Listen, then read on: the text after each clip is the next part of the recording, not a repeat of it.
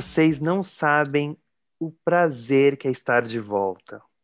Sim, meus caros ouvintes, estamos em 2021 e começa uma nova temporada do Recapitulando.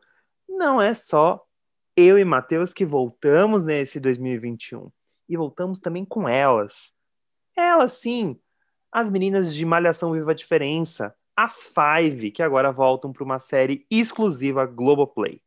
É isso mesmo, gente. Eu, junto do meu Fiverr favorito, vamos convencer a vocês a atacar stream nas lendas. É isso mesmo. Eu sei que vocês sentiram a nossa falta. O período de ato foi longo, mas a gente está de volta com todo o gás em 2021. E não é só a gente que retornou. Na verdade, Tina, Lika, Keila, Ellen e Benê já fizeram um retorno e é disso que a gente vai falar hoje. Principalmente porque se você já era apaixonado pelas personagens de Viva a Diferença, a temporada icônica de Malhação, você vai amar ver como esses personagens se desenvolveram, cresceram, e até mesmo se você não assistiu, eu tenho certeza que você vai se identificar com elas de alguma forma. Principalmente a gente que está ali na casa dos 20, 20 e poucos anos, essa geração incrível que é muito bem representada pela série As Five. Exatamente. Cal Hamburger não nos deixou na mão e, e entregou, senhoras e senhores. Entregou tudo. Bom, como vocês já sabem, se vocês acompanham a gente desde o ano passado, desde o início, sabe que no nosso segundo episódio do Recapitulando foi sobre Malhação Viva a Diferença, que foi o nossa queridinha da quarentena. E, e a gente falou assim, o dia que saísse as five, a gente ia fazer um episódio especial. Esse dia, meus caros, esse dia chegou. Exatamente, promessa é dívida. Então, se segura, a gente vai falar delas daqui a pouco, porque antes vamos relembrar aquele recadinho de sempre que eu tenho certeza que vocês gostam de ouvir e já estavam com saudades. Aproveita que você está aqui no seu tocador de podcast favorito e assina a gente para receber notificação dos novos episódios. E também segue no nosso Instagram, podcast Recapitulando, tudo junto. Por lá você fica sabendo antes quais serão os temas lançados, pode comentar abertamente com a gente o que você achou e o que, que você quer de tema para os próximos episódios. Agora vamos lá. Nosso retorno triunfal vai começar em instantes, depois da vinheta.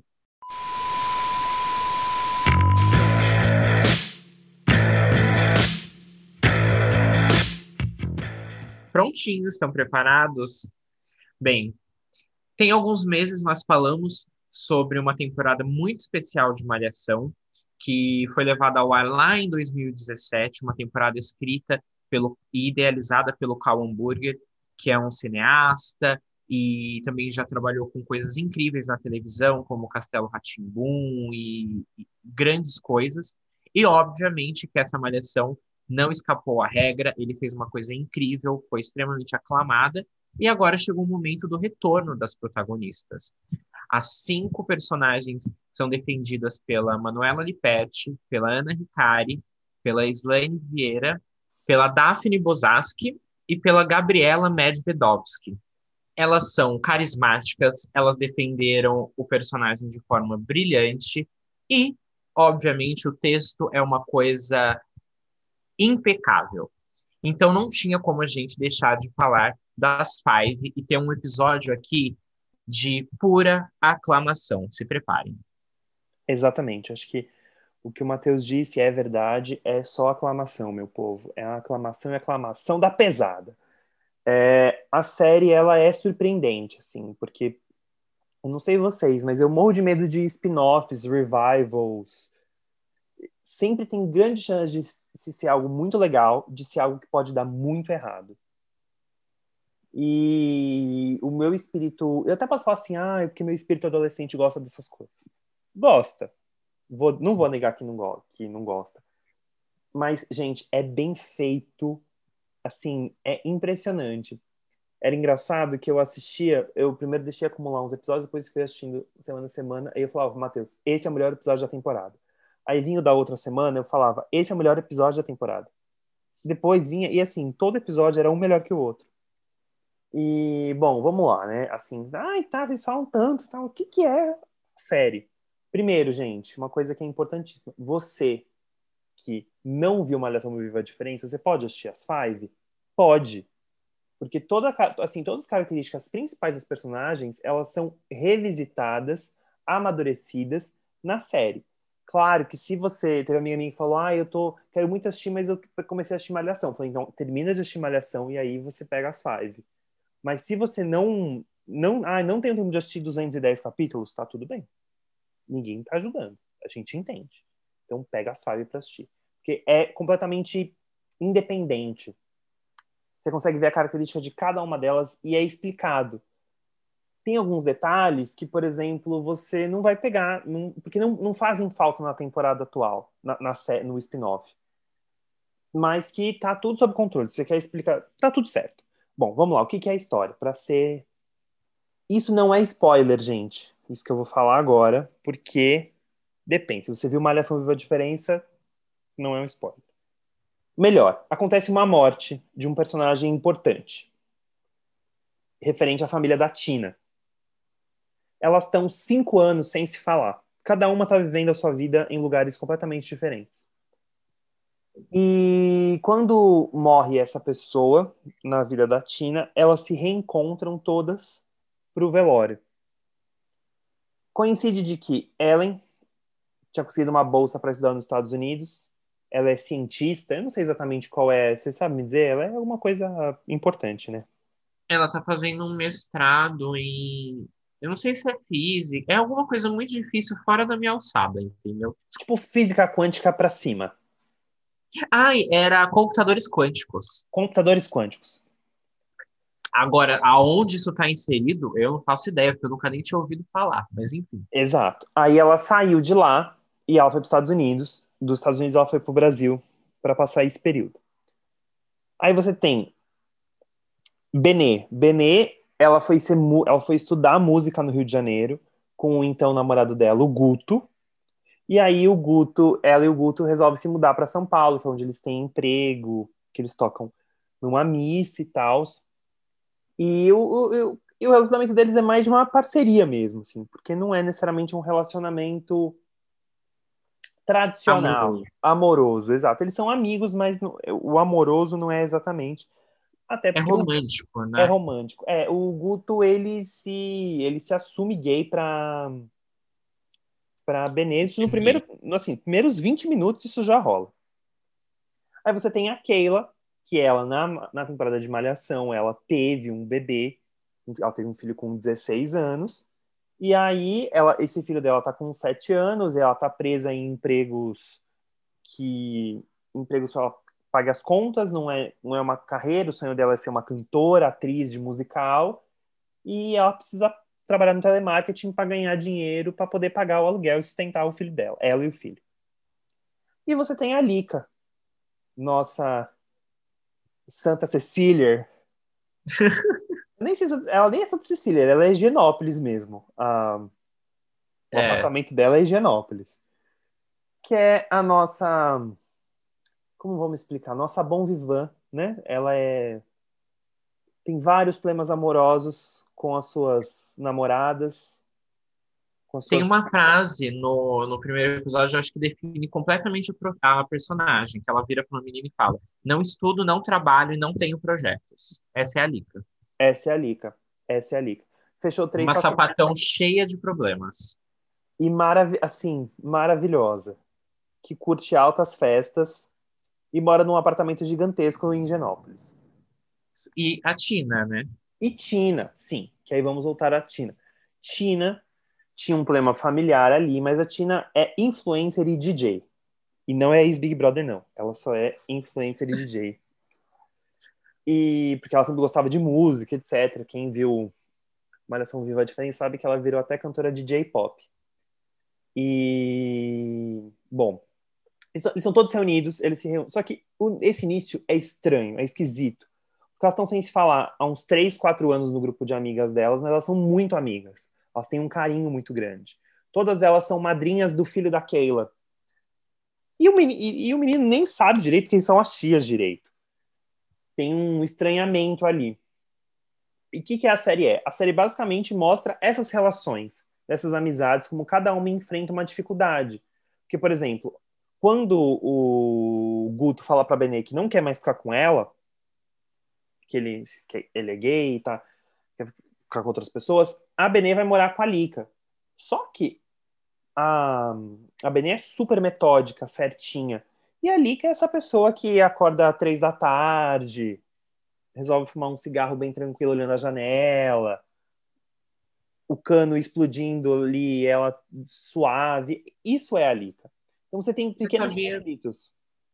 Desculpa, agora eu vou fazer um, parênteses totalmente aleatório. Mas eu apresentei a série para os meus amigos no ano novo, né? A gente estava uhum. lá, sem fazer nada. É, um ano novo extremamente intimista, tá? Só para não me cancelarem. E, Sem intenção de um episódio. Exato. Para poucos. Ai.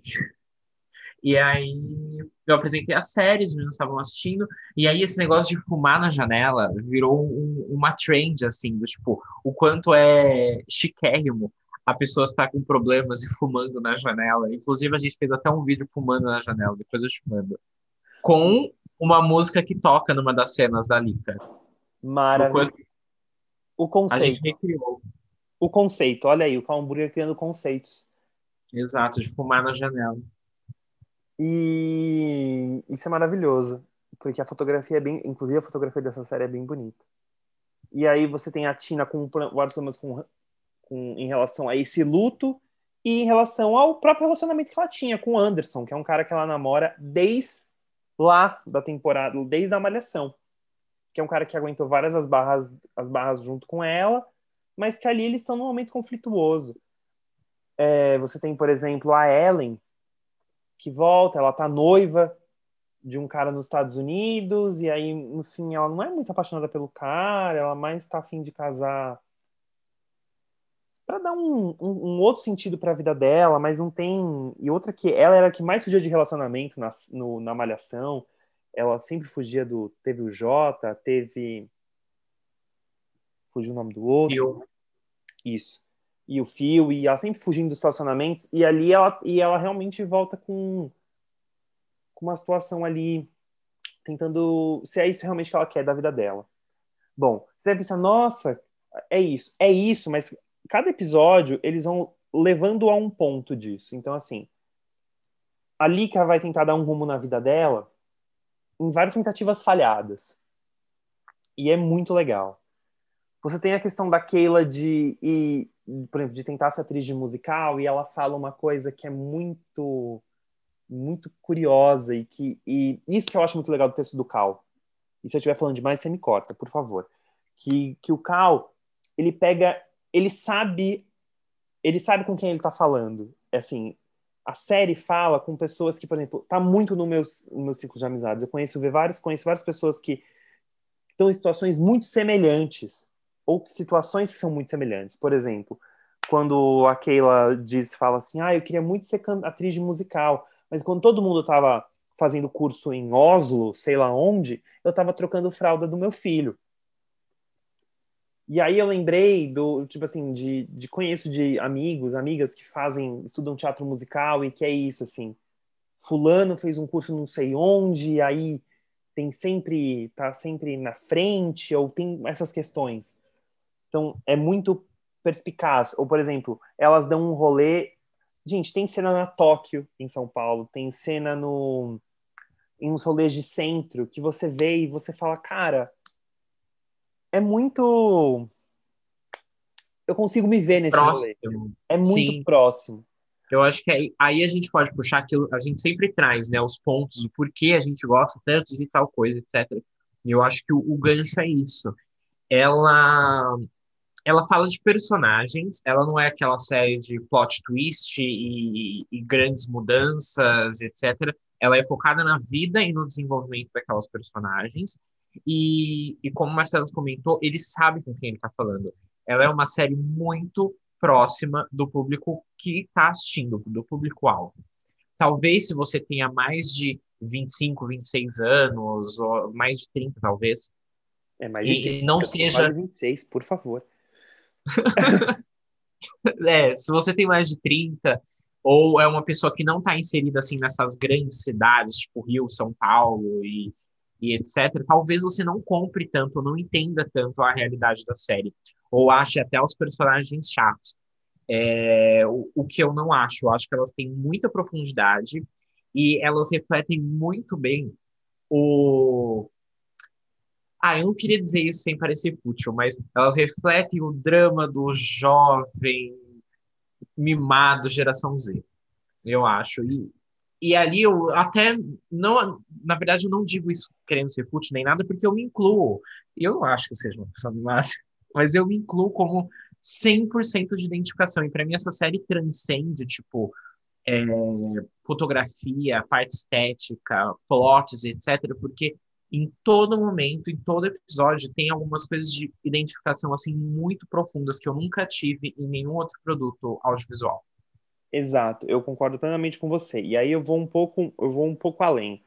Existe uma questão comportamental de detalhes. Então, assim, seja, por exemplo, tem, tem uma festa. Tem um dos episódios tem uma festa na casa de determinada personagem, que por enquanto, por enquanto estamos na zona livre de spoilers.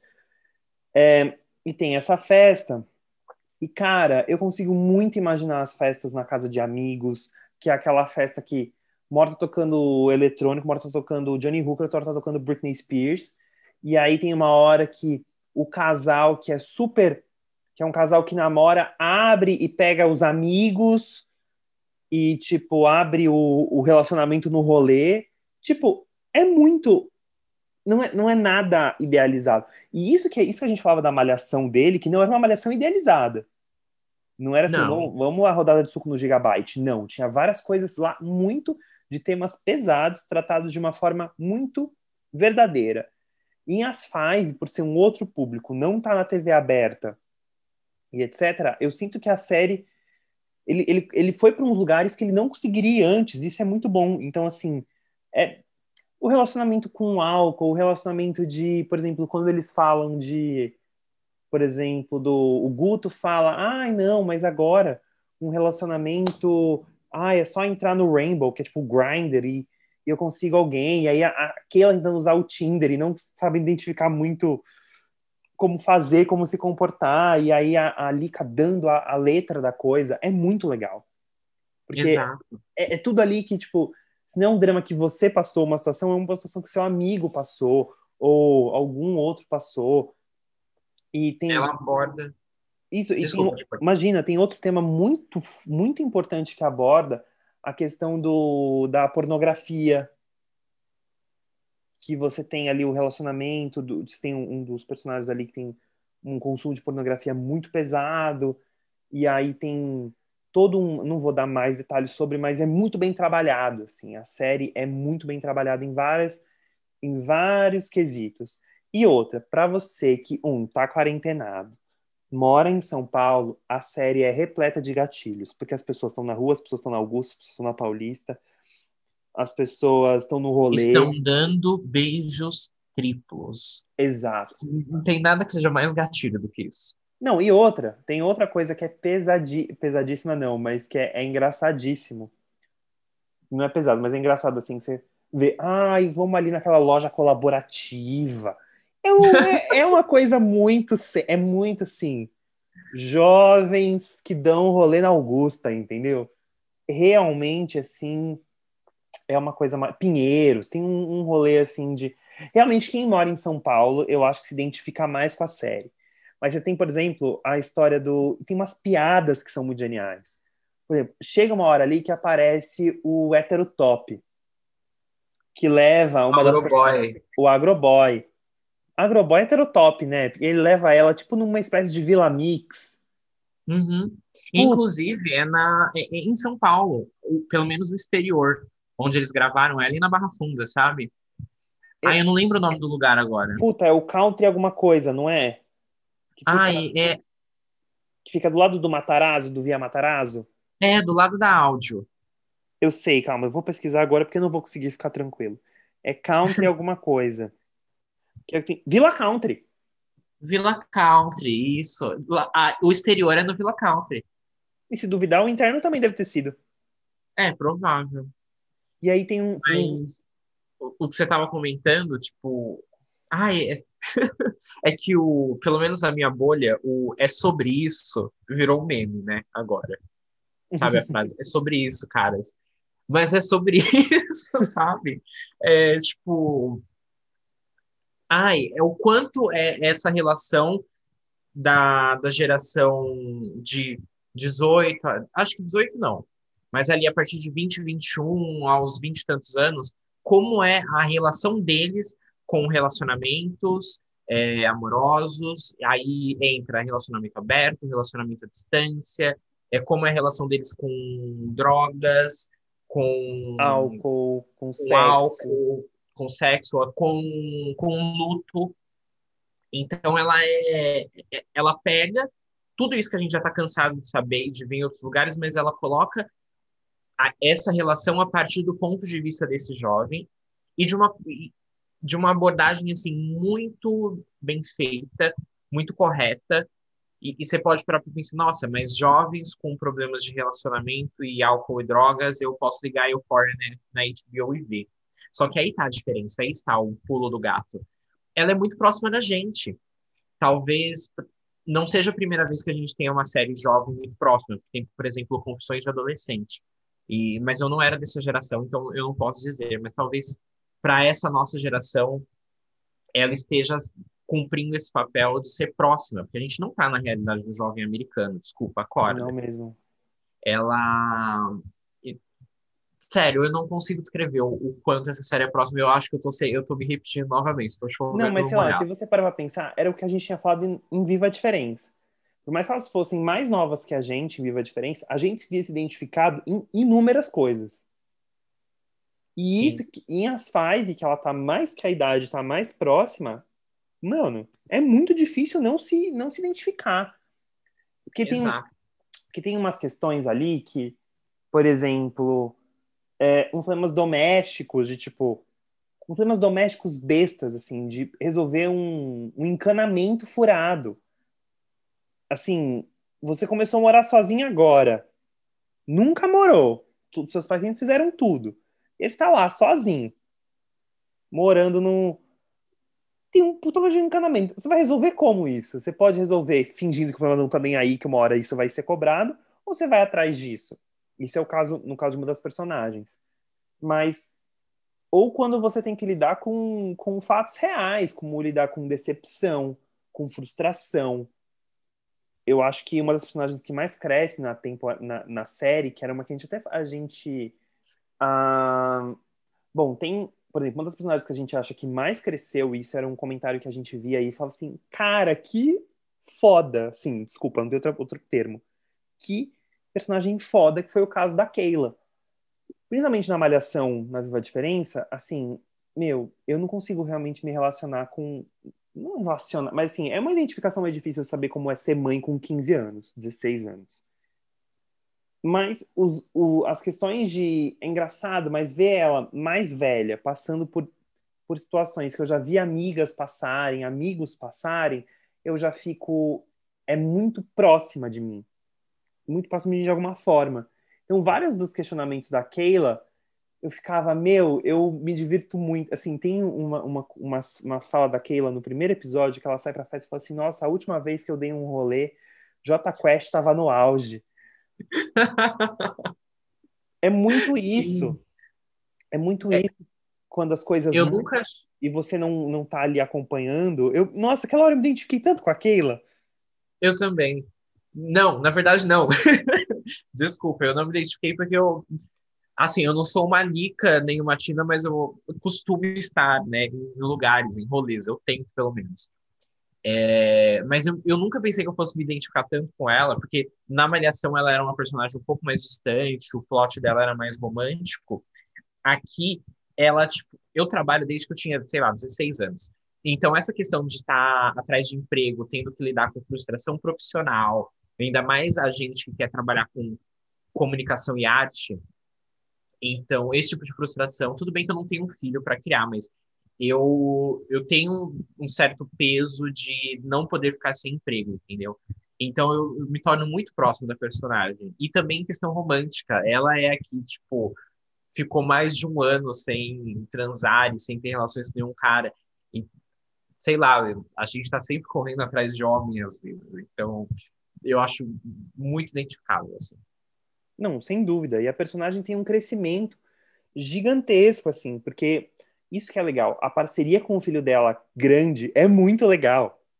Sim. Tem uma fala, tem uma fala dela que eu gosto muito, assim, é todo mundo que é esquisito, o Tonico gosta.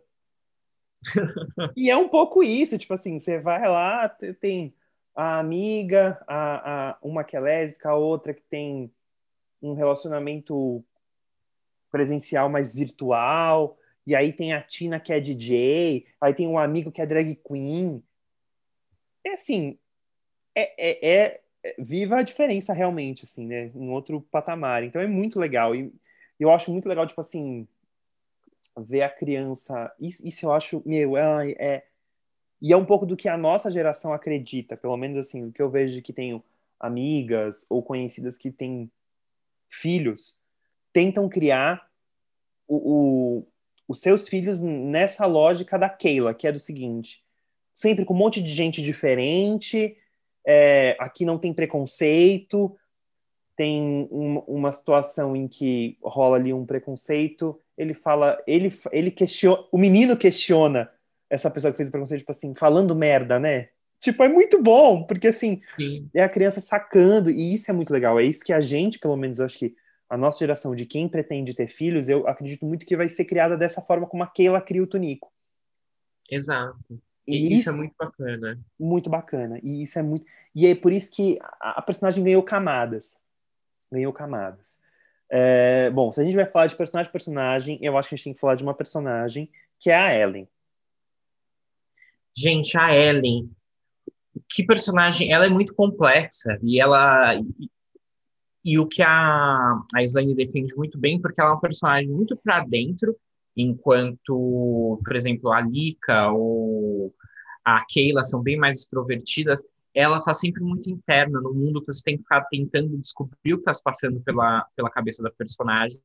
E também entra muito naquela questão de, de responsabilidades, de, de como a gente dessa geração lida com responsabilidades, com profissional, com entregas. Prazos. E, e ela tá, prazos, ela está dividida sem saber o que fazer em relação à carreira profissional e a relacionamento. Então, ela cresce muito durante a temporada também, né? Muito. É, eu tenho uma questão da Ellen que, assim, a Ellen, eu lembro que a Ellen e a Lika tinham vários embates na época de Malhação e, e você entendia muito daquilo. E aí, quando as coisas voltaram, ela, eu acho que, pelo fato dela ter vivido fora, ter vivido uma realidade muito difícil, assim, eu digo difícil lá fora porque estudou pra cacete, ralou muito. E. Ela tem uma vida, teoricamente, nos Estados Unidos, uma vida estável. Que é o que Sim. nenhuma das quatro amigas dela, das outras meninas, tem. Nenhuma delas tem uma vida estável. Só que a hora que ela chega no Brasil e ela se. Eu, eu, eu vejo muito a questão dela como se ela estivesse se reconectando com a versão dela jovem. Porque ela super amadureceu no estado. É, não vou dar ainda não tá na área livre de spoiler. Mas tem um momento que você mostra quem ela é, quem ela é antes de, de ter esse retorno para o Brasil e quem ela é depois. Porque de comprar briga mesmo, de, de mostrar de quem ela é, de, de ter liberdade, de ter um, uma liberdade. Eu, eu gosto muito da, da Ellen, tem um, uma questão que é, é é isso, assim. Ela chega a hora que ela, ela entra e fala assim: é, minha vida não é uma bagunça que nem a de vocês. Sim. Só que, assim, na hora que ela tá no meio das meninas, ela vê que ela tem os mesmos dilemas que as meninas. É questão de relacionamento, é questão profissional, é questão de lazer, tudo para ela é o que ela as certezas delas, as certezas dela caem por terra a hora que ela chega em São Paulo e vê as meninas é, é, como se todas elas entrassem numa crise coletiva, e que não é uma crise coletiva, é só a faixa, é a faixa etária do que estão passando. Exato. Do que a gente agora, passa. Mudando um pouco de um outro personagem que acho que a gente não pode deixar de falar, e que eu acho que grande parte da temporada foi dela, por mais que, óbvio, todas as, as tramas tenham sido super bem divididas e todas tenham brilhado, Mas eu acho o plot dela, assim, tão delicado, tão legal e ao mesmo tempo tão engraçado, que é a história da Benê. E como ela, que você via na Malhação, é, foi um choque, assim, não vou mentir. Em determinado episódio, né, sem spoilers, mas em determinado episódio você via aquela menina é, frágil e, e, que você não podia encostar nela na malhação, uma adolescente, etc. E aí, de repente, chega na série, ela é uma mulher, a personagem cresceu muito, e o plot dela nessa temporada, a Benê, para quem não sabe, ela tá dentro do, do espectro autista, então ela tem problemas de socialização, etc. E ela tá se descobrindo sexualmente. E, ai, tem uma cena tão linda. Sim. Não vou falar, mas é de umas é de uma delicadeza, é uma cena linda, linda, linda. O plot da Benê é incrível. É incrível e é um crescimento de ela tá deixando de ser menina, de uma inocência e passa a ser ela ela se vê como mulher. É uma mudança assim, como mulher madura, né? Sim, e além de, de estar tendo contato com outras pessoas. Uma coisa que ela não tinha quando ela era adolescente, porque ela tinha uma fobia muito grande. E Exato. agora ela, ela tem mais contato. Ela tem um episódio na Malhação que ela fica super mal e ela se desespera num jantar, por exemplo, com a família do Guto. E agora a personagem, já desde o início, ela já tá bem mais madura, que, por exemplo, ela vai numa balada. E com música alta e etc. E agora ela tá se descobrindo sexualmente, é uma crescente muito bonita. É bonito. Porque tem isso do, do contato, do contato de toque mesmo, assim, de, de toque, de convívio, porque tem toda a questão dela de conviver com a Lika, que são completamente opostos. Sim. Porque, assim, a Lika tem uma energia caótica o tempo todo. É uma energia caótica ali que é maravilhosa, só que, com, só que conflita super com o jeito metódico da, da Benê. Então é muito é muito é muito muito interessante e o jeito que a Daphne faz é isso assim. A gente no fim a gente acaba falando de todos os personagens porque todas elas têm muitas suas particularidades. E, a, e elas entregam e é muito e para quem viu Viva a Diferença e vê essa e vê a série que foi gravada com uma diferença de dois anos mais ou menos, que a Malhação foi de 2017 e início de 2018. A série foi gravada em dezembro de 2019 as meninas cresceram porque você consegue ver as pessoas. Nenhuma, perso nenhum, nenhuma delas perdeu a, a personagem. Elas estão ali, só que elas estão ali com, com camadas. E isso é muito legal de ver. E é tão engraçado, eu assisti o primeiro episódio. É um misto de tipo, meu Deus, é a mesma pessoa, mas não é mais a mesma pessoa. Porque tá tudo ali, mas não tá tá muito diferente. É muito engraçado quem assistiu a primeira Malhação e depois vai ver. Eu, pelo menos, tive essa sensação de que, tipo, tinha mudado bastante. Por exemplo, a, a Tina. A Tina na Malhação, ela tinha vários problemas com a mãe, etc. Agora ela tá lidando com outros problemas X. Mas ela é uma personagem tão legal. Eu acho que ela tá mais legal ainda agora na série do que na Malhação e, e, se eu quisesse ser alguém da 5, não que eu me identifique mais com a Tina, mas se eu quisesse ser alguém, eu queria ser a Tina. Eu acho a vida dela incrível. É, realmente, a vida da Tina é maravilhosa. E tem um, uma questão da, da Tina, tem um episódio, uma coisa que assim, um, vou fazer um parênteses aqui que eu preciso falar. Tem personagem, tem episódios que acontecem em um ambiente só e acontece tudo eu amo que a gente tá só jogando a esfinge. O que, que a esfinge faz? É, enigmas. enigmas. Só lançando enigmas. a gente tá só jogando enigmas aqui para as pessoas. Você quer, Lady Gaga? A enigma aqui é aqui. É aqui, para driblar spoilers. Tem episódios, é porque não é só um episódio, são uns dois episódios em que acontecem coisas em um único ambiente. E aí você termina o episódio e fica, cara, aconteceu tudo isso, mas nossa, mas foi só. Mas aconteceu tudo. Tudo. Tudo. Tudo. É brilhante. Que acontece tudo. Sim, Cal, parabéns. De verdade, assim, a gente terminava o episódio e falava pro Matheus assim, eu estou. Era assim, uma e meia da manhã, eu. Matheus, eu não tô acreditando no que eu vi. Porque é isso. Vamos assim. guardar. Eu quero, queria muito falar desse episódio. Vamos guardar para quando a gente for falar Vamos, com spoiler. Zona, tá. Tá bom. Só para também contextualizar Não. vocês, a, até determinado aqui momento a gente vai falar sem spoilers, porque a gente quer que vocês assistam essa série. E aí, dos últimos minutos para o final, a gente vai debater algumas coisas que a gente gostou muito, com vários spoilers, para quem já assistiu, e também para depois que vocês assistirem, vocês voltarem e ouvirem a gente. Exatamente, exatamente. Então a gente vai guardar essa parte aí. E aí a gente estava falando da Tina. Bom, tem uma relação da Tina que aí eu me vejo muito. Hum. Quer dizer, eu não me vejo ela com tua irmã mais velha porque eu sou filho único, eu não passo por isso.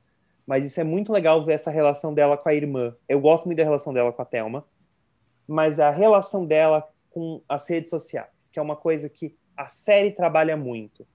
Que aí você tem, por exemplo, tem uma fala da Keila que é muito assim, nossa, eu queria muito ser que nem você, gravar uns vídeos e ganhar umas roupas. Mas a Tina tem várias questões de autoestima relacionada com várias decisões. E de dependência. De... Exatamente. De relações, de... exatamente, de dependência, de que ela não toma determinada decisão porque tem medo de tal coisa, porque como, como os fãs vão ler, como os seguidores vão ler. E aí eu fico, e aí eu via, me via muito na Tina de tipo assim, ai, eu não vou postar isso no Twitter porque eu tenho medo das pessoas acharem esse tweet e me cancelarem e eu virar chacota. Então a Tina tem uma dependência de redes sociais em que a gente da nossa geração é muito forte, assim. Eu já me vi dias em que eu fiquei dias no Instagram, horas, não fiz nada, gente, porque eu fiquei, preso no Instagram. Preso. Hoje mesmo, eu, eu tô para marcar um reparo de um celular meu, e aí o cara falou que leva de três a quatro horas, né? Aí eu mandei para um amigo meu, falei, gente, eu vou deixar o celular lá, eu não sei o que eu vou fazer. Eu não sei sair do lugar sem o celular. Eu tenho a impressão de que eu vou estar, tipo, preso com uma bola de ferro no meu pé, porque eu não sei mais ir ao shopping sem celular, eu não sei sair dos lugares sem esse celular. E como é que eu vou pedir um Uber sem celular? Eu tô completamente dependente. Total. Não, você ver, né? Fica muito. E, e, isso na série é muito trabalhado. Ainda mais ela, que é o papel de influenciadora, porque ela é DJ, mas ela também é influenciadora. Então tem esse tem essa questão de que é muito forte, que é muito doido que você faz o contraponto com a Keila, que é uma personagem que não liga muito para essas coisas e aí até tem, tem, até, tem até uma certa dificuldade. Uhum. E outro, outra coisa muito boa da, da Tina que é a relação dos relacionamentos. É, eu nunca vi um relacionamento longo mas eu já acompanhei de amigas. Então, assim, amigas que namoraram anos, tiveram muito próximo com, com alguém que era, tipo, muito próximo delas, que era. Já nem sei se era um namorado, já era quase um irmão, era um melhor amigo. E aí a relação fica esquisita, porque cai num. É, é muito legal ver como ela lida com um relacionamento que é muito diferente da, da Benê, é diferente da Keila, é diferente da Lika porque o patamar da, da Tina é um relacionamento de sete anos, que eles passaram um monte de coisa juntos, e que a Tina tá esgotada. A personagem tá esgotada, ela tá estafada. Como ela vai ressignificar essa, esse relacionamento? Sim. E falando em relacionamento, acho que a gente só precisa falar da Lika. E a única coisa que eu tenho a falar da Lika é que eu amo odiar a Lika. É incrível, é muito bom. Ai, eu Porque já... são, são centenas de centenas de camadas. E numa cena, ela faz você amar a personagem, o quão foda e quão independente ela é. E na outra, você tá querendo matar, porque ela é independente e ela não liga para as pessoas e ela é egocêntrica. É incrível. E ela, eu acho assim, óbvio que ela cresceu, ela se desenvolveu, mas ela continua muito próxima da personagem da Malhação. Talvez dentre as cinco meninas, ela ainda que está mais próxima de ser uma garota adolescente, porque ela não trabalha, ela não estuda, ela largou três faculdades, a mãe. É, a mãe sustenta ela, então ela não é nada amadurecida. E aí, tipo, você vê merdas que pessoas jovens já fazem por conta própria, sendo feitos por uma garota que é jovem que ainda não tem amadurecimento nenhum. E é. Ai, não tem como explicar, Lika. É engraçado, porque eu não consigo. Eu, eu gosto muito da Lika, porque tem umas coisas que eu vejo nela, que é umas coisas que eu, que eu ad, é assim, eu admiro, eu admiro pela coragem não é bem a palavra, eu acho pela cara de pau, assim, pelo É fato pela coragem, porque noção não tem. tem- exatamente, exatamente. E são pequenas coisas, assim, de, de, de enfiar a cara em algumas situações que você fica, meu, o que que tá acontecendo aqui? E, e questão de relacionamento, ela é muito imatura. Mas aí é- é- eu gosto do jeito que ela, que ela resolve as coisas, tem um bom humor, assim, ela. "Ai, Não vou me relacionar mais com mulheres. Agora eu vou fazer aula de circo. tipo assim, vou escapar. E mesmo assim, ela tem ali um. A, a relação dela com a Samantha é uma coisa que é muito legal.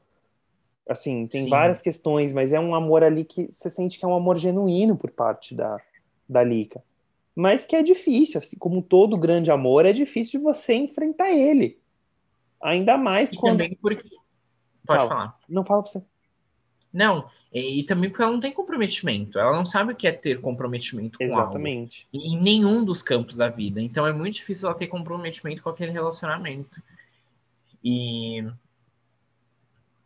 Esqueci o que eu ia falar. Não, e até, até porque a hora que você coloca, coloca em comparação com a Samantha, a Samantha trabalha, passa perrengue com, com um chefe mala, com um chefe abusivo, que pede pra fazer 200 mil coisas que não estão no, no.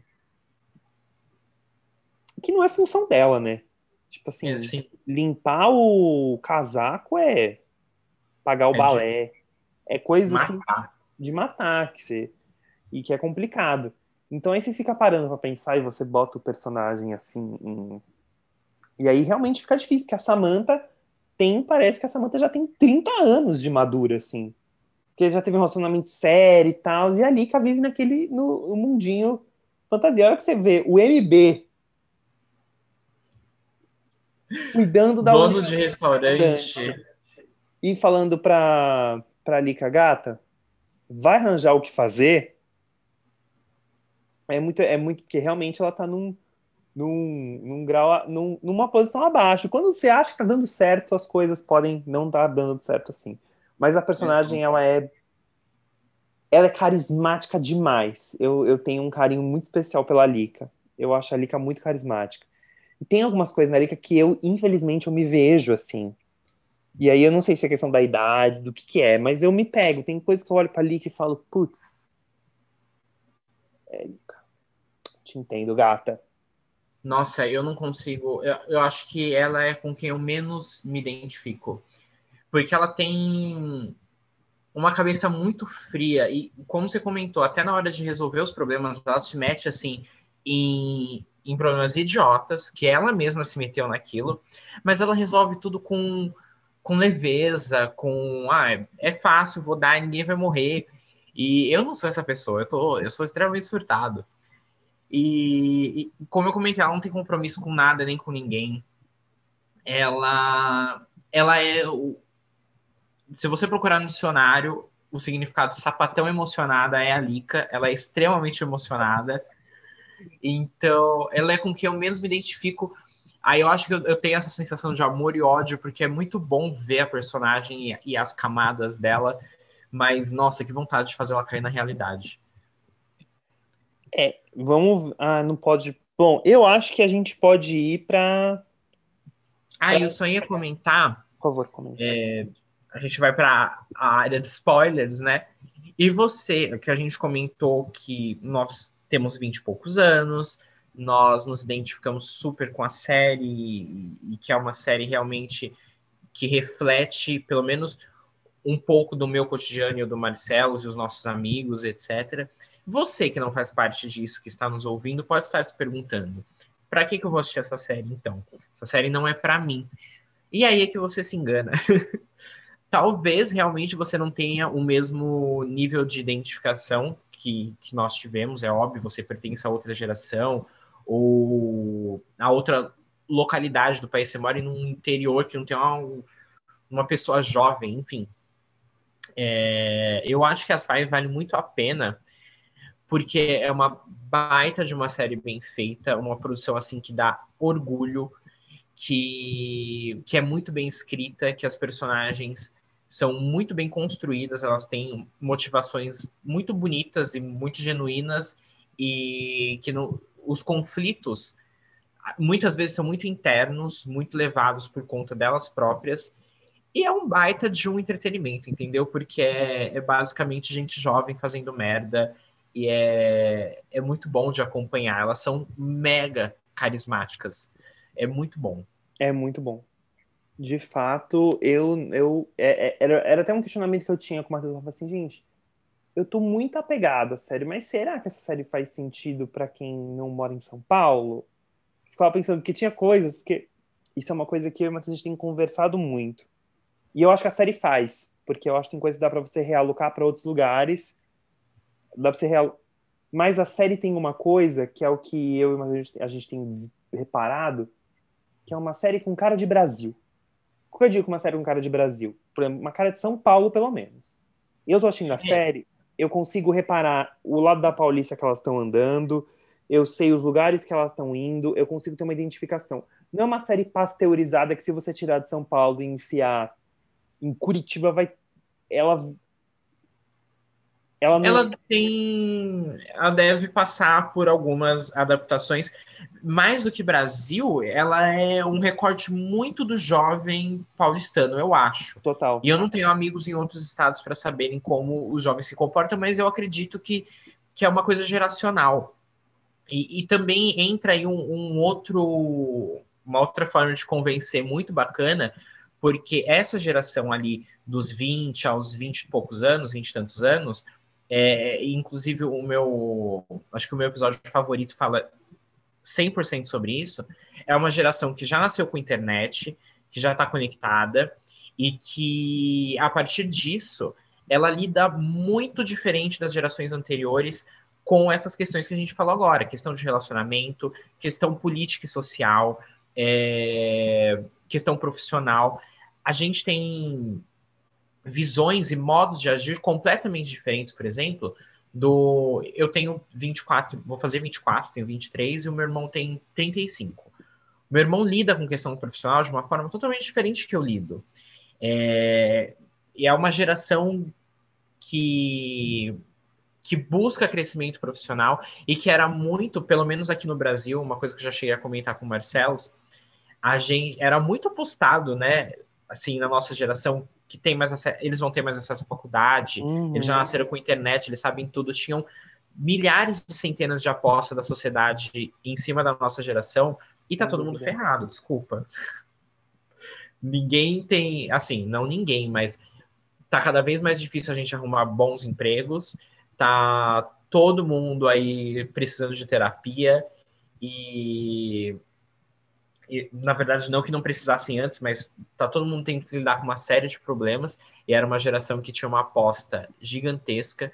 Então é bacana você parar e tentar entender como os conflitos que estão na série, por que as personagens lidam com eles daquelas formas, ao invés de só achar que é chato, etc. Porque, sei lá, Friends é uma série que todo mundo ama, é aclamada e ninguém era um amigo em Nova York.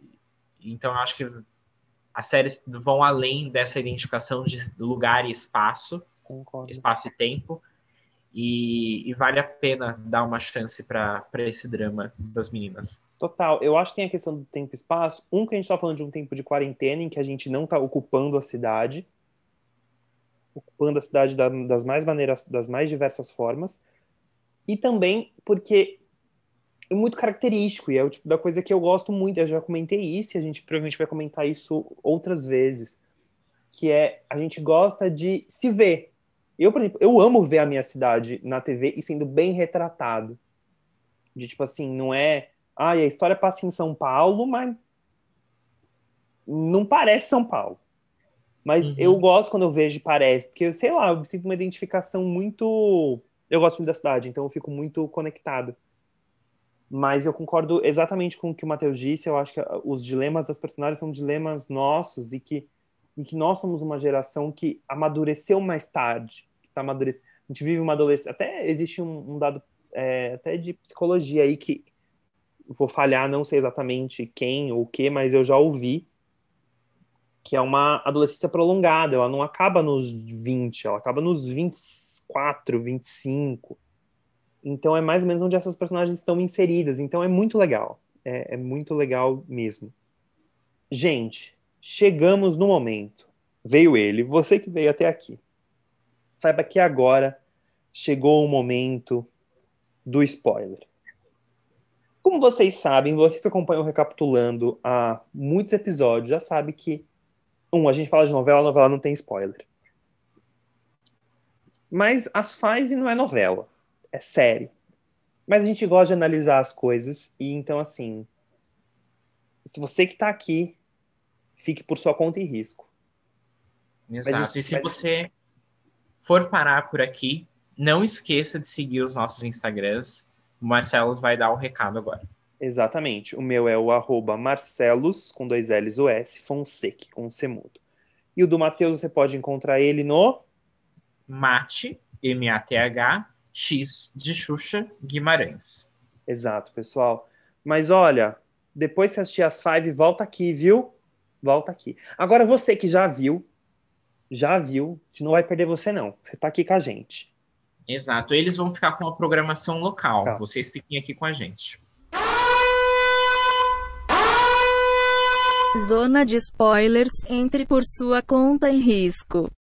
Bom, o que a gente tinha comentado antes, e que uma coisa que é muito brilhante do Cal, que é tem dois episódios em que rola isso, em que basicamente o episódio rola em uma situação.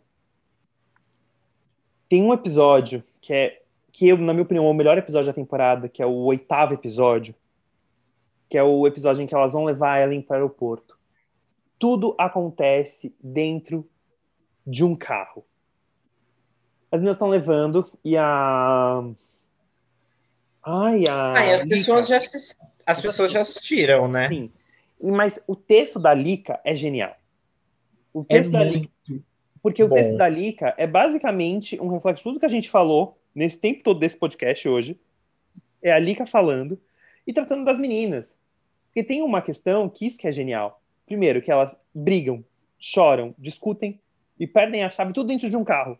E eu gosto muito que realmente, gente, mesmo de Santa Cecília a Guarulhos é muito longe até o aeroporto. Então realmente faz muito sentido tudo aquilo rolar naquele tempão de episódio. E tem uma questão que talvez é o que eu mais goste, é que as meninas não aceitam. Elas não aceitam as críticas, o, o, o que é fato. Que é um pouco do que a gente, assim, como eu sou assim, eu não sou assim. Mas, mas a gente é assim. E aí isso que é legal, assim, a gente tá vendo de fora, a gente vê e fala, putz, eu sou assim, mas ali as pessoas se sentem ofendidas quando alguém fala, ah, mas você devia estar tá fazendo tal coisa. E aí é muito engraçado ver como as personagens ficam ofendidas entre elas. Principalmente Sim. a Tina. A que eu sinto que fica mais doída é a Tina.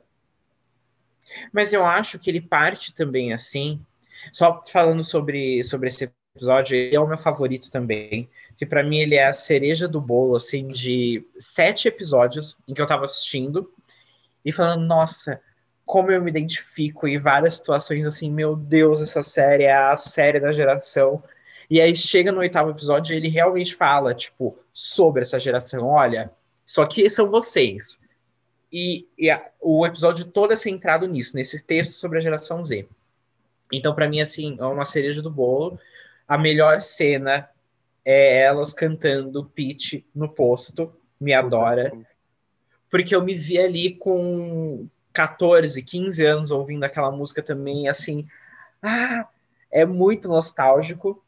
E elas ali super entrosadas, é uma cena que deu um, um quentinho no meu coração, sabe? Me bateu ali, fundo. E sobre o que, que a gente tava falando? eu tava falando de. Eu tava falando de acontecer, é, episódios que acontecem num lugar só. Uhum. Aí você falou da. Que elas não aceitam. Ah, e eu ia comentar. Mas eu acho óbvio que, que realmente é uma dificuldade a gente aceitar os pontos negativos relacionados a gente.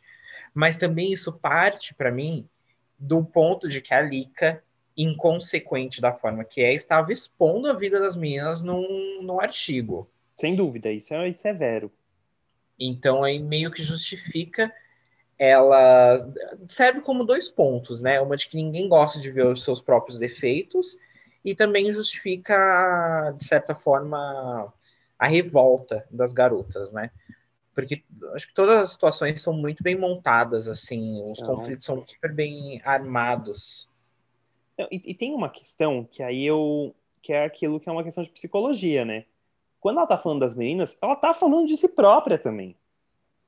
Ah, É uma questão de psicologia. Ela tá falando dela, mas tá falando de si, porque ela, de certa forma, todas as questões das meninas, todas as questões afligem ela também. De Exato. alguma forma. De alguma forma.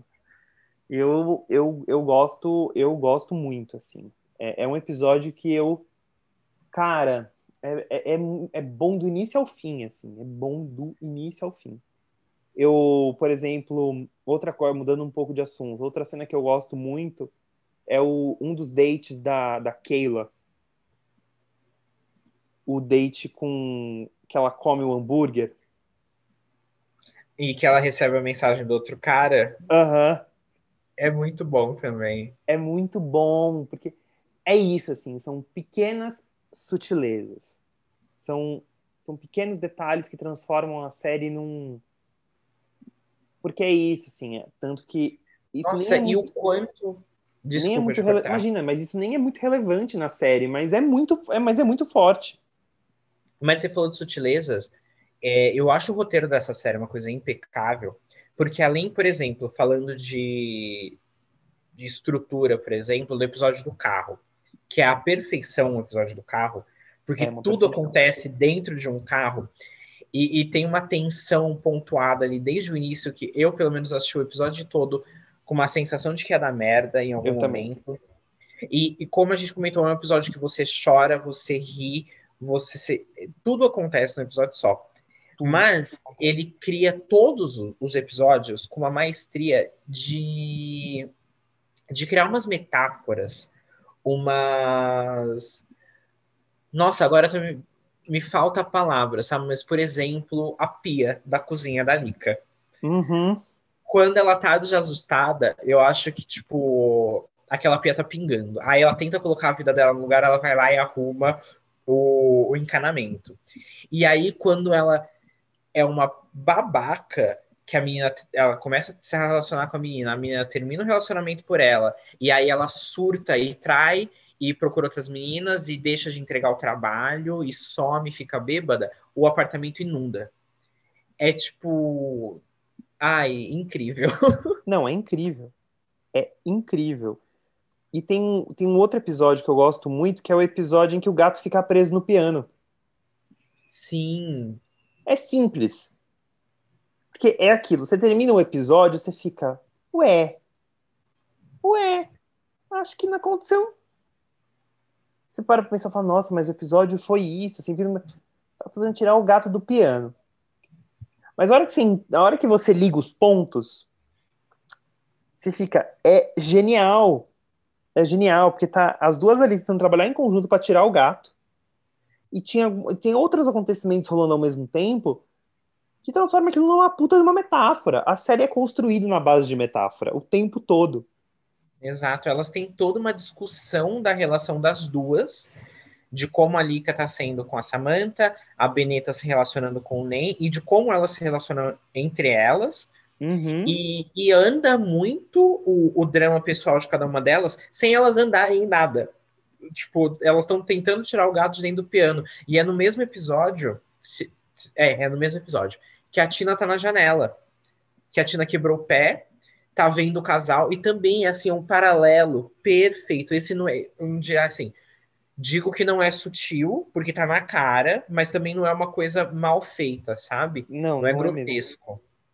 ela tá na janela e ela acompanha todos os passos de um casal, ela vai fazendo stories porque ela tá com o pé quebrado e ao mesmo tempo que ela reflete muito sobre o relacionamento dela mesma.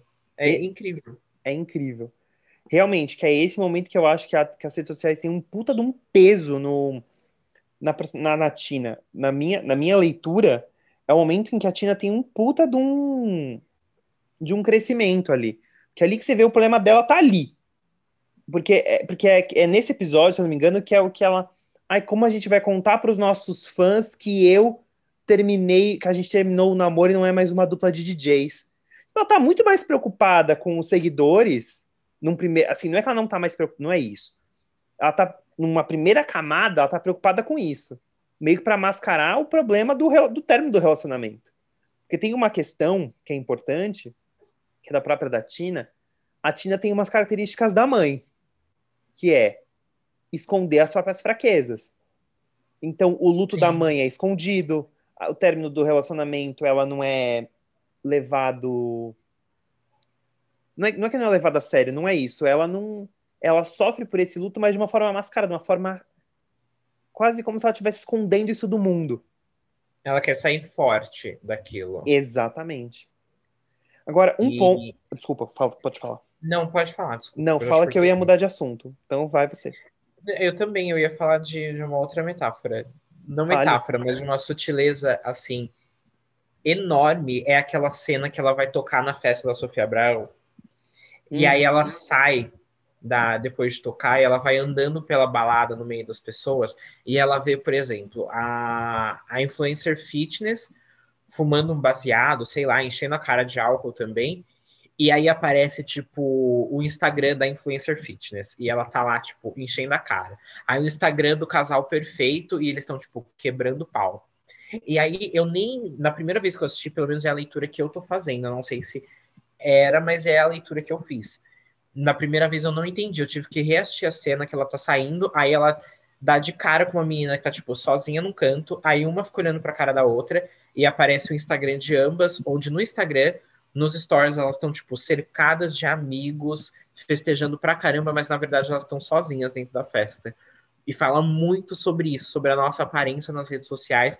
Não tem nada a ver como a gente está se sentindo na realidade, o quanto a gente pinta essa. É, essa persona que a gente coloca nas redes sociais é uma criação nossa. Total, total. Isso, isso, isso que você falou é muito, faz muito sentido e eu concordo plenamente. Tem até a questão de, lembra quando a. Acho que é no segundo episódio em que a Tina e a Keila vão lá na loja do, do carinha que a Tina pega. E ela começa a fazer uns stories, e aí a Keila fala alguma coisa, ela fala assim, Keila, não é assim que se faz. Vou ter que fazer tudo de novo, porque você estragou. Exato. Porque e é uma coisa que a gente precisa muito entender, porque tem muita gente ferrada da cabeça, porque tá se baseando e tá se medindo pela, pela régua dos outros, pelo, pelo que as pessoas veem, uhum. pela vida perfeita dos outros no Instagram, porque no Instagram tá todo mundo super bem e você tá ferrado. E aí parece que só você tá ferrado. Na verdade, não é assim. Exatamente. Exatamente, não é assim. E tem um, um rolê que eu, eu, eu, eu concordo. Não, eu, eu concordo plenamente, eu não tenho mais nem o que adicionar aí, porque é, é isso. O que eu ia trazer de umas coisas que eu gosto, e que eu tinha comentado com o Matheus, que eu falava, ai, que saudades. Porque uma coisa que é importante dizer, né? A série não traz todos os personagens da novela, da Malhação. É. Traz uma parte. Porra, eu gostei muito de ver, muito mesmo, de ver a família da, da Ellen de novo. Principalmente a avó, que eu adoro. A cena da, da. Porque, gente, aquilo é o maior suco de Brasil que existe. Você tem o gringo no meio, a galera falando mal do cara, o cara com cara de paisagem sem entender um ar. Mas você tem, tipo, por exemplo, a avó que fica, não, para de ficar falando mal do menino, o menino tá aqui, que boa. e é legal ver aquela questão da família, ver, eu não sei, eu gosto, assim, a hora que a Ellen revela que traiu o cara dentro do ônibus, tudo para mim.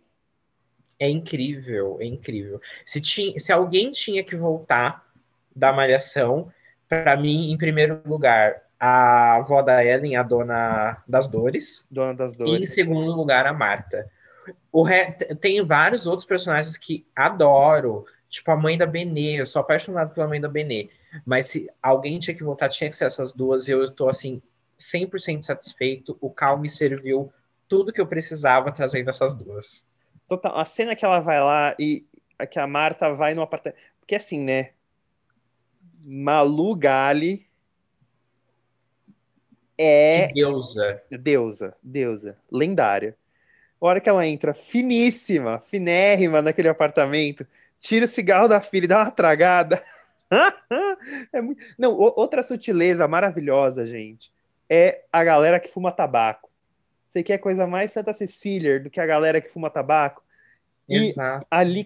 Porque é, é, tá esse o detalhe, entendeu? Tá aí o detalhe da série que eu vejo as pessoas. Porque eu tenho uma amiga que fuma tabaco. E eu tô vendo essa pessoa. Então é, é muito. É muito. Ah, eu não sei. Mas voltando da Marta, a cena é maravilhosa. Ela se vira. sai com o cigarro na mão e se vira. E quem é essa daí? E aí tem a menina lá tentando com o sutiã caído. É maravilhoso. É maravilhoso.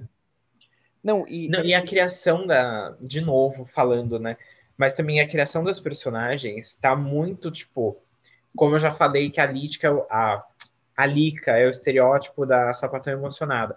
Todo mundo conhece alguém assim, tipo, que foi lá, tá namorando e de repente quer pedir em casamento. Vamos adotar um gato e viver felizes para sempre. É muito surreal. É muito, é muito. E de fato é isso, assim, você vê, vê as particularidades e, e os arquétipos são muito bem desenhados. Nenhum cruza o arquétipo do outro, do que cada um tá ali planejado a ser.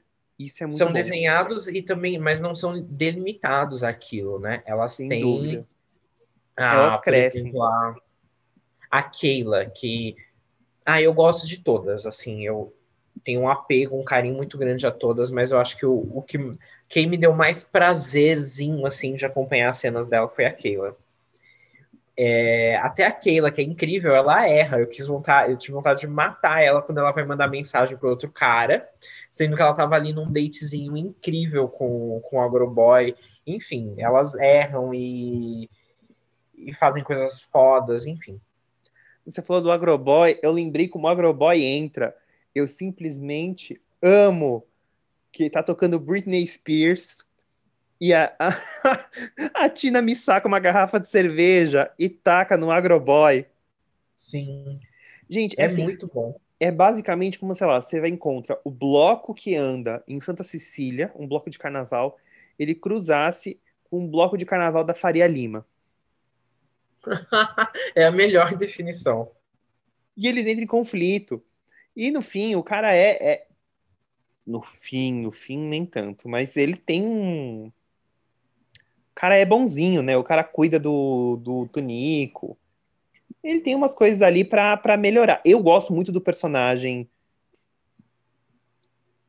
Ah, e, e o ele, cantor, ele é ótimo. Ele é ótimo. E aí ele tem um, um ar de sabedoria que é, é uma coisa que é muito maravilhosa, assim, que eu... É quase uma coisa meio RuPaul, assim, de tipo...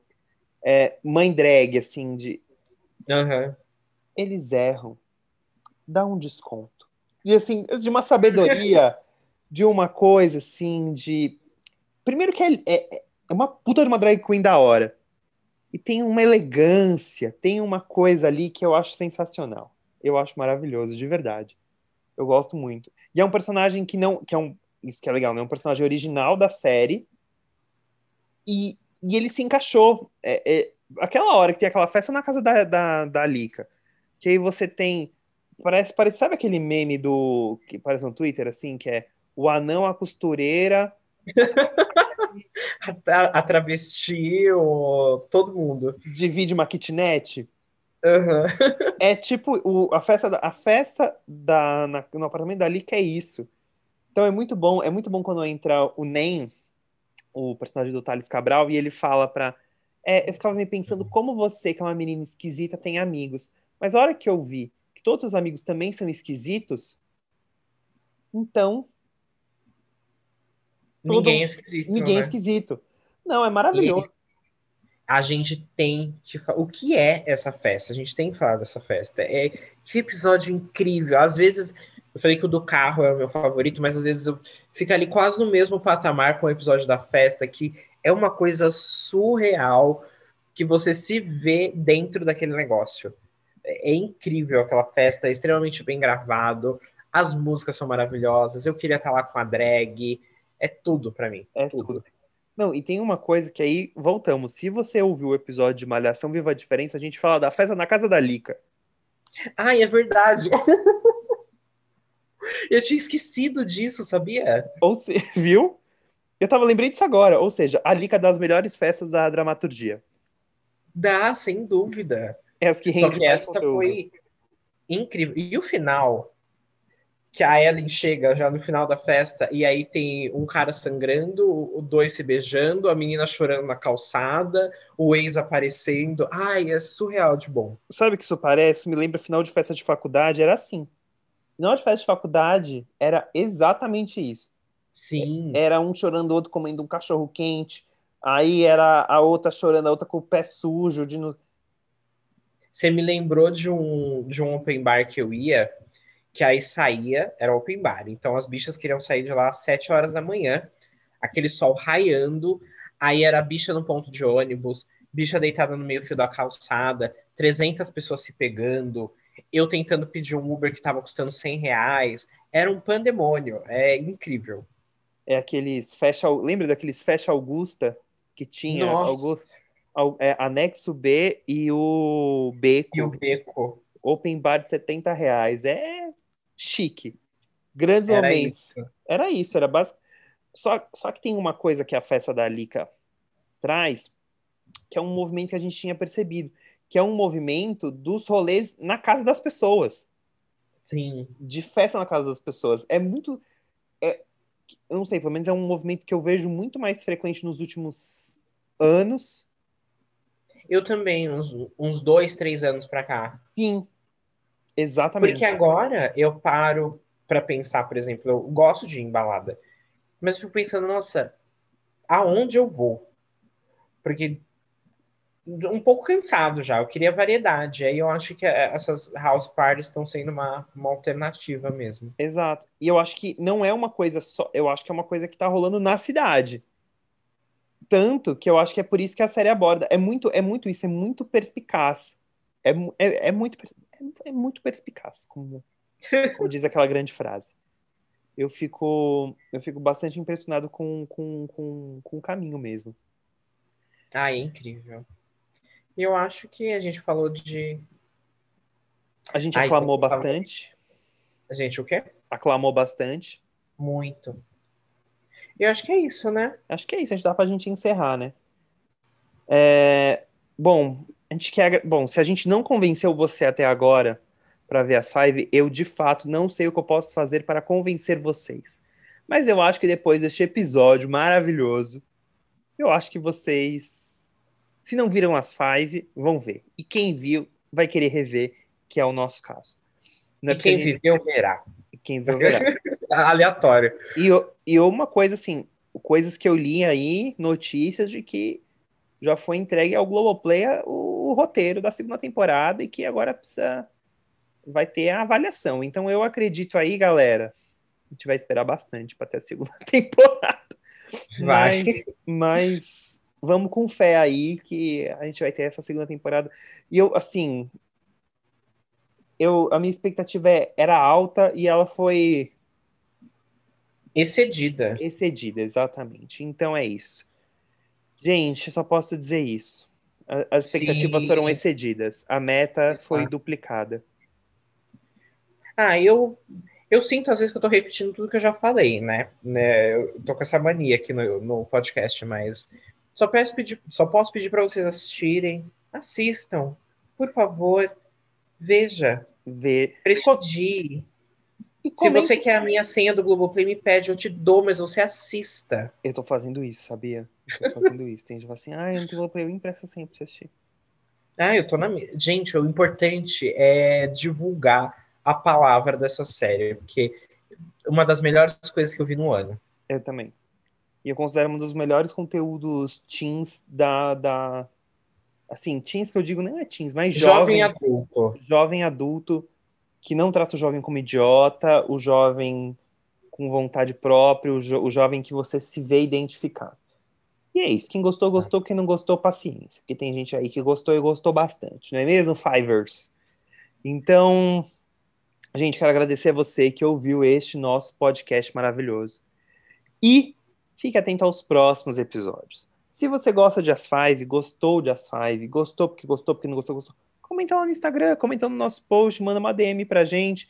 A gente vai ficar feliz em conversar com você e debater mais. O nosso assunto favorito é falar de As Five. E se você vier até o nosso podcast para falar mal de As Five, a gente aceita porque aqui é uma democracia. Mas a gente vai converter você a gostar muito. Então é isso. Ah, eu... Fala. Você aceita. Eu gostaria que a pessoa se retirasse.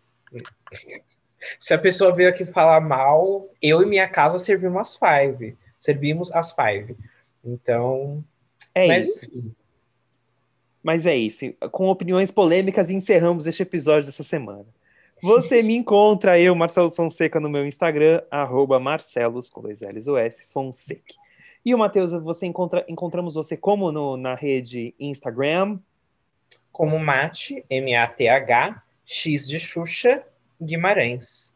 Nos siga, porque agora, comecinho de temporada, a gente tá, ó, cheinho de novidade. É, a gente tá bem animado, viu? A animação aqui, se, vocês vissem a listinha de episódios que a gente já preparou.